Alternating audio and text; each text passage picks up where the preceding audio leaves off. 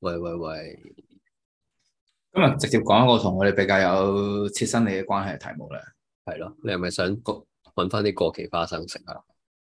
我想講下呢個到底呢一個比較大嘅 issue 啊對我哋嚟講就係喺香港可唔可以真係靠揸筆揾食咧？咁點解嗯會講呢件事？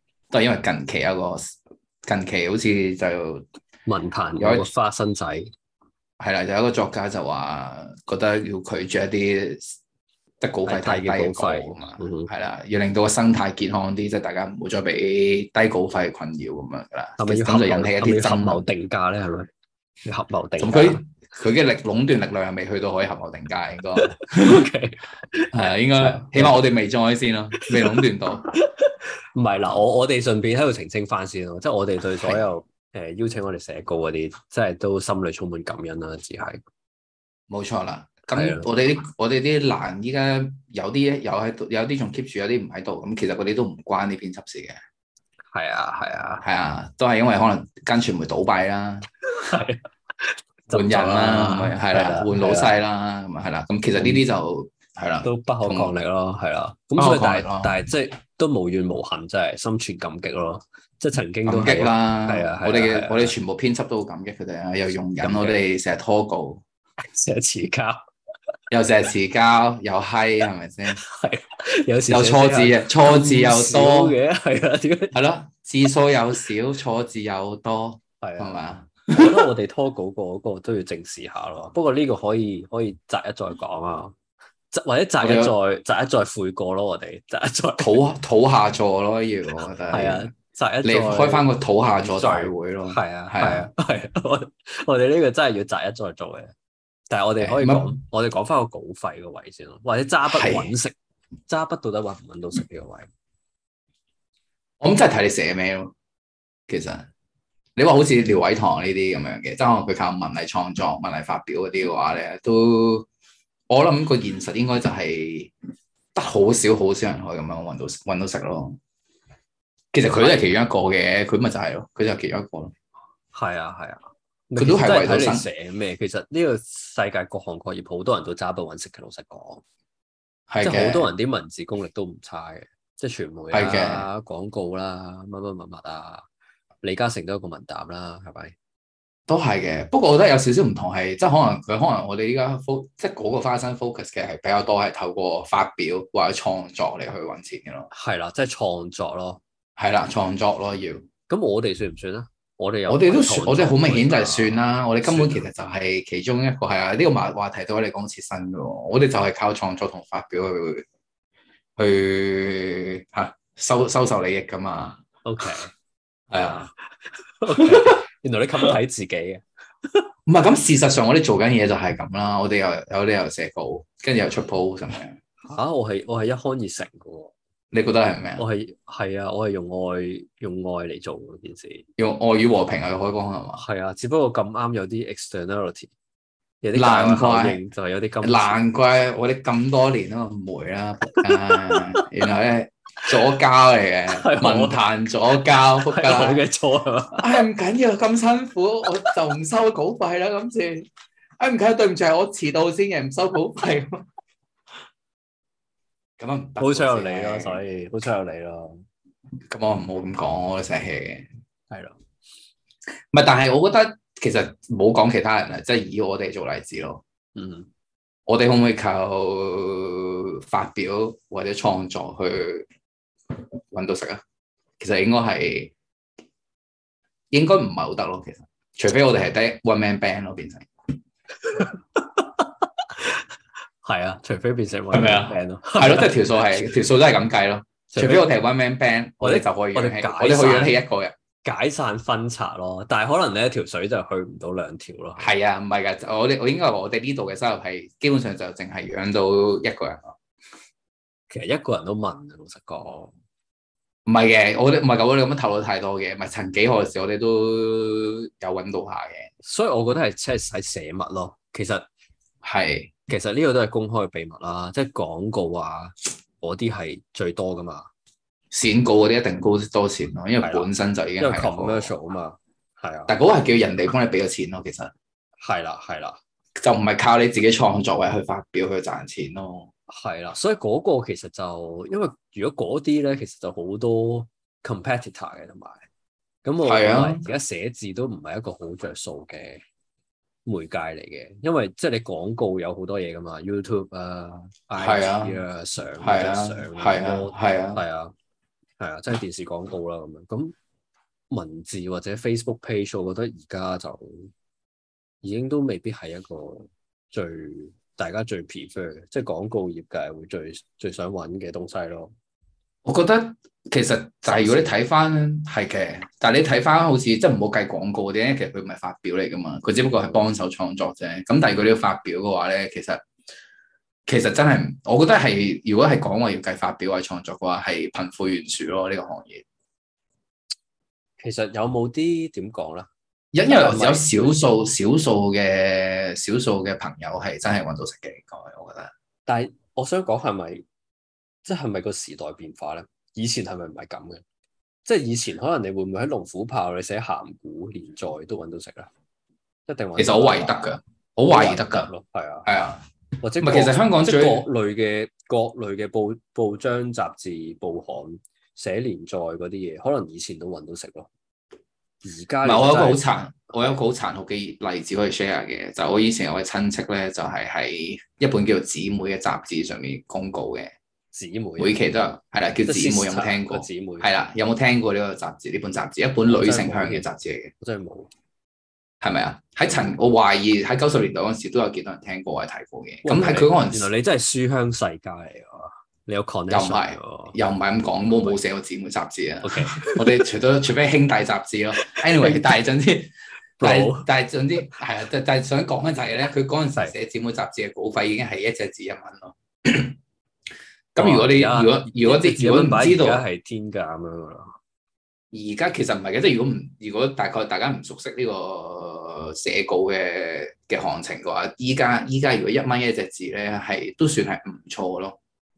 或者我哋咁講咯，即係 Fair 咯近近近排個花生爭論緊嗰個位咧，就係、五毫子一隻字咯，係啦，五毫子一隻字唔好接啦，依家講緊就係。係啦係啦。係，所以你有冇咁見到你就想像到一情況有幾蚊一咁隻字其實係係咩事咯？係啊，係如啊，果你仲可要以想係象到當時情嘅環境，其實就好唔同咯。我覺得真係已經講緊二三十年後噶咯，係啊。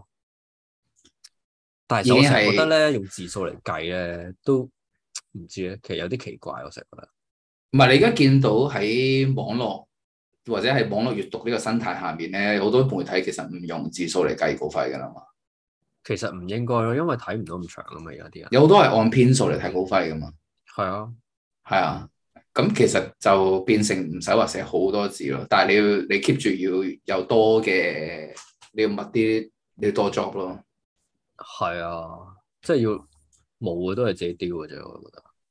係嘅，唔係但係其實你有冇你覺得喺香港係咪有可能可以揾到錢先靠寫字，或者靠發表？唔係你話可唔可能就一定有可能嘅，老實講，我覺得。你覺得要有啲咩條不過件先至揾到咧？我哋可以向呢個目標前進下咯，當係一個俾我哋自己嘅即係我哋自己依賴 brainstorm 而家係嘛？係啦。即係如果我哋真係要靠寫字係去謀生嘅，即係你你講嗰隻寫字係真係唔係廣告，唔係乜嘢，係真係靠創作，即係靠係啦，創作靠發讀表，者直接俾錢你係啦嗰隻寫係啦嗰隻，係啦，係啦，我覺得啊，我覺得我哋拍 YouTube 算啦。如果係咁，要寫流行小説咯，一定要。都未必。而家香港揾得錢嗰啲都係或者係固定地有個正職收入嗰啲，應該都係流行小説作家係咪啊？你係你係咪真係知嘅先？嗱，我就我其實唔係好肯唔係好清楚不過我講，我覺得係啊，我覺得起碼係 一份 decent 嘅收入嚟嘅，應該真係咩？你睇我好，我睇你好，可能我其實就都唔可能知係我真係唔知，係啊。唔係咁，我知道你哦哋稿唔好亂講啦費人哋以為我哋有內幕㗎，但係冇內幕啦，我哋都我係啊哋都圈內我人哋係嚟真完係唔全知，我哋真係唔我哋乜都唔知嘅，係啊，我哋收錢嘅咋，啊屌！唔係我我懷疑就一定一定有人揾到食嘅，咁但係少咯。同埋如果你你係諗住揾食而開始呢樣嘢嘅話，就即係唔係好 realistic 咯。老實講，我覺得其實喺香港，你要講文藝創作或者文藝發表嘅話咧，就唔應該諗揾食呢樣嘢咯。或者調翻轉講啦，其實自古以嚟都係比較係危險㗎啦。如果你想用文藝創作嚟揾食，好多作家都係兼職㗎啦。都係嘅，村上春樹都第係嘅一本小說都係喺個喺個咩酒吧打烊之後寫到三四點係啊啊嘛，係啊，係啊，係啊，唔係，但係香港曾經有黃金年代嘅，係真係寫過去揾到錢，不特止，而且係過上優質嘅生活嘅，就係七八十年代嗰陣時咯。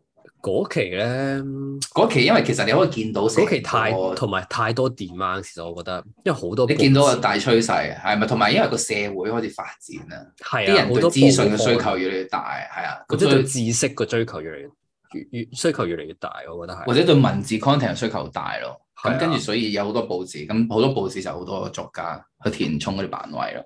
同埋以前我真係記得多嗰陣時報刊咯，即係我唔知係邊個係啊俾錢，或者係總之好多老好多，其實真係有好多金主係去開呢啲報刊出嚟，咁先會有呢個遍地開花嘅效果。我覺咁因得為揾錢啊嘛，咁而家唔揾錢啊嘛。唔係，我記得有個例子就係喺七十年代嗰陣時，有個作家叫三蘇嘅，嗯哼咁佢寫嘅都係啲比較流行少少，或者佢寫稿咁樣專欄咁樣啦。嗯哼，咁佢就係快槍手嚟個，據據稱一日可以寫成萬幾字咁樣嘅。我有聽過幾萬字係啊係啊係啊，咁佢就真係可以靠呢樣嘢發達咯，因為佢係靠呢樣嘢去買樓買車嘅咯。我唔知喺邊度睇揾翻嚟係。係啊，係啊，但係而家就冇咯，即係而家就係啊而家嗰個位就變咗你，因為首先冇人冇咁多位俾你每日寫幾萬字，係咪？係啊，你你擺上只有 Facebook 度冇錢噶嘛，咁係冇㗎人會出錢俾你每日寫幾萬字，即係係㗎，可能你有一兩個難以或者三四個已經好好啦，咁如果你每日嘅就已經好勁添啦，咁但係係冇呢個位俾你寫咯。有所以我覺嘅得啊有嘅。以前以前以前以前唔係，但係係以前啊咯，真係即真係係講以緊前係咯蘋果係啊蘋果同東方咯，仲係互相爭霸嘅年代咯。其實都唔使係啊嘅，其實都唔止講緊以前兩間以前真係好多報刊噶嘛。你你係嘅講你個親戚都寫過叫姊妹啦，可能有個可能真係有兄弟都唔定嘅，係咪？係嘅，唔係同埋其實我到我都依家都仲記得係去到倪康嗰陣時，點解佢無啦啦會變成作家仔？因為佢有一次喺香港投稿啊嘛，跟住佢發覺稿費好係好過佢出去打工噶嘛，係啊，所以佢就開始決定我要寫稿咯。即係你係啊你好難想像係好難想像係以前啲人會係覺得話哇呢份工揾錢，所以我想做咯。即係同埋你你以唔會前你唔會覺得呢份工係寫作咯？同埋以前咧， 即係冇咁懸殊個位係咧，就算你真係即係可能你個文字功力都好好，但係好不幸誒、個知名度唔算好高，但係你都可以靠努力去填補咯。係嘅，即係好似你頭嗯先所講，一日萬幾字啊咁樣嗰啲，嗰啲可以靠努力去填補咯。咁但都係係你。嘅。而家就真係真係冇咯，而家有少少係你其實真係要靠曝光或者靠知名度咯。靠曝光率咯，你諗下啲賣書嘅作者都係靠曝光率嘅，有好多而你知道佢啲書賣得幾好，曝曝光嗰啲啲咧，甚至自曝自曝自己嘅係 不啦，堪嘅事情出嚟咁。係啦，而你而你曝光嗰個位都未必係，即係佢佢帶俾你嘅收入咧，未必係賣書嗰份係最大份咯，可能係明啊其他你曝光咗之後其他嘅機會咯，係啦，例如就真係又係廣告。係啦，冇就同運動員計咁啲錢就有係啲似咯。係啦，其實因為係就係就係睇啲金主喺邊度咯。係啊，即係而家冇一啲搞，冇一啲好大搞好多報刊，搞好多文字 content 嘅金主，咁就就自然係冇呢樣嘢噶啦。係噶係啊。唔係咁，但係都我覺得都有個好切實、有個尖鋭嘅問題就係咩嘅？你發表文藝創作咧，你你 target 緊嘅市場係小小眾、好細嘅市場嚟嘅，而嗰個市場嘅特徵係大家都唔多錢咯。流行文學咯，大家咁多錢，流行文學就多錢嘅，因為大大大部分人都俾咁，即係多人肯俾噶嘛。但係如果你講係文藝創作或者文藝發表嘅話，係即係呢個價，即係雖然係低嘅，但係可能都真係有個市場上面 agree 咗嘅價咯。可能而家其實流行文學都已經係個少數咯。可能流行文學都開始係少數，係啊，係啊，即係點啊？所以最後今日嘅總結就係咩？我哋走向緊窮途末路係咪啊？今日嘅總日結，薄好總西山啊結住啦，我哋再 brainstorm 下啦。再冰霜下係咪啊？係啊，仲有啲咩方法可以揾到食係咪啊？係咯，點樣？我知其不如實講其我哋實真係切其實身有講下咯，我哋唔係因為要我有要有咩 plan？我諗到噶啦，其實已經，不過我一路都唔除衫想咁講出樣嚟係。嘛，除褲唔係買底褲。唔係，我一路都想講，就係、寫鹹古，連載嘅鹹古，喂，有冇人俾錢睇啊？同時事相關嘅鹹古，嚇，唔係咁即使嘅咯，已經我你冇成日寫咯，你好耐冇寫咯。但係要啊係，我覺得係寫而家時事我覺得相關嗰啲係有追看性嘅、刺激性嘅鹹古，再撈埋少少嗰啲科幻元素，鹹古撈科幻元素係嘛？冇再錯加少少抽水，冇錯，再加兩性愛情關係，係啦，呢啲就係必再加勝即係應該就賺到職錢嘅啊場生存。呢啲就賺到錢嘅。我覺得寫鹹古咯，因為而家都冇人寫你想點鹹古賺錢啫？但係都話冇金主俾錢，你係賺唔到錢嘅。你啲 content 真係你靠擺上唔係其實 Facebook 係賺唔到錢嘅。唔係，其實你依家頭先，你依家講係頭，你頭先講話以前靠金主嘛，其實依家又唔特別好需要靠金主嘅，你諗下依家有 patron 嘅嘛，即係有好多作家已經可以直接面向群眾去咁收錢嘅嘛。即係你覺得用文字販賣色情擺上 Patreon 係賺到錢嘅？我唔知道喎，屌，我覺得我我會直接想睇買相好過啦，仆街！ 冇人想睇呢啲相啱啊，啱大佬，唔冇人係想我啲睇呢啲相相啊，即係我直接，如果我係一個讀者啊，係啊我要需要一啲色情嘅 content，我會唔會去買相比較直接咧？你又講得啱，佢我何甚必要至幫襯？同埋而家其實網絡上你睇甜股都大把啦，好好多人真係你何必要俾錢去睇係嗰啲飛啊，機？好多人真係靠個 passion 去出啲甜股噶嘛，咁點解我係明要俾㗎錢睇我哋嗰啲充滿銅臭味嘅都啱啊甜甜股咧？係咪？都啱啊！係啊，真係冇計嘅真係。總結窮途末 路啊，總 結我哋 我哋就嚟要除衫啦。我哋唔要係採我粗覺佢啊得，！我覺得，我覺得個總結就係我哋係會繼續努力嘅，係咪？我哋會會繼續努力嘅靠個熱誠同埋靠個點講啊？熱誠、興趣同埋誒誒用愛發電去繼續維係呢個魯迅呢個 page，我覺得呢啲咁虛同埋偽繼嘅續説話我就講唔出咯。提出提供啲優質嘅 content 俾大家。你咁虛偽説話我就講唔出咯。我覺得自己我都我都覺得其實喺香港地你要揾錢咧，其實最簡單就係我哋要搲爛塊面。咁多位老闆，施捨翻多幾個可憐錢。你如果聽到呢段 podcast，麻煩你揾一揾我哋 patron 魯迅 HK 或者打呢個魯迅， L O 咁咯 S H U N H K 冇錯係啦啊，L O S H U N H K。咁只要你撳下神聖嘅 subscribe 掣，多多課益金俾我善，哋。少係少啦無區。你捐出嚟嘅每一蚊咧，都可以幫到兩個孤苦無依嘅中年寡佬嘅。嘅喺香港靠緊熱誠去做呢件事嘅人嘅。冇錯啦，你都可以支持到我哋嘅 熱誠，支持到我哋嘅 effort。同埋你都我都可以覺得證明俾大家睇，喺香港 可能仲可以揸筆揾食，文字係有價。唔使講呢啲㗎啦，我直唔接使講講咩啦？施捨多幾個錢啦，施主多多益善少少唔拒啊，真係。係啊，唔係隨時 cut 咯，同埋咪係咪？係啊，即係一個月俾少咁跟住又 cut，跟住一個月又 cut，即係好似 當當咩啊？ 當餵狗咁咯，餵咗係啊，應該唔係，其實 其實一句逐個逐個訂唔抵嘅，年費 plan 有八折八五折嘅，係嘛？係啊。好似就係抵啲咯咁樣抵啲咯，啲抵啲咯。係啊 package 抵啲係啊，係啊大家考慮下咯。好啊，多謝各位老闆。多謝咁多位老闆，啊真係講到尾都係要老闆。啊好，不如我哋而家一二三一齊講聲多謝咁樣，多多謝謝老闆，啊多謝鬧晒係咪啊？一二三係啊，一二三好啊，好啊，嗱我我數啊，我數好啊，一二三，